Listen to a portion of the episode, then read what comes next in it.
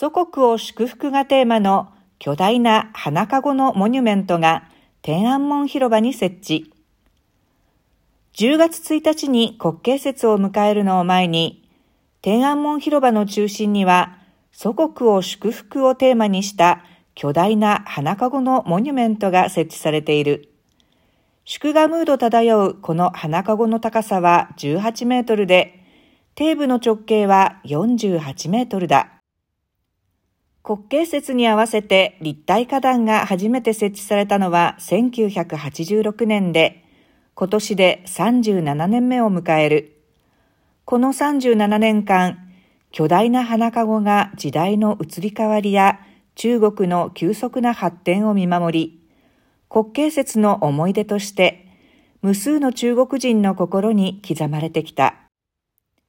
今年の祖国を祝福の中央花壇は、祝賀ムード漂う花籠がメイン。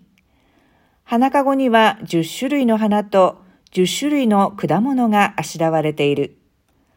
パーフェクトという意味の従前十尾を象徴しており、非常に華やかで、実が豊かに実った雰囲気を漂わせている。